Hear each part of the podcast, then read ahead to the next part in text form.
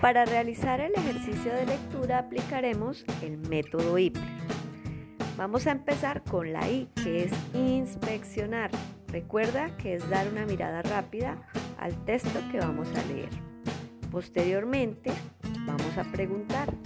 Plantearemos tres preguntas con el objetivo de predecir qué nos dirá el texto.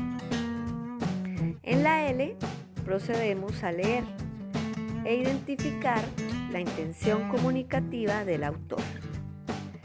La E significa expresar, donde escribiremos la idea principal e identificaremos las palabras desconocidas, organizando un glosario. Finalmente, en la R revisaremos y consolidaremos el proceso de lectura. Recuerda que es muy importante tener en cuenta estos cinco pasos a la hora de leer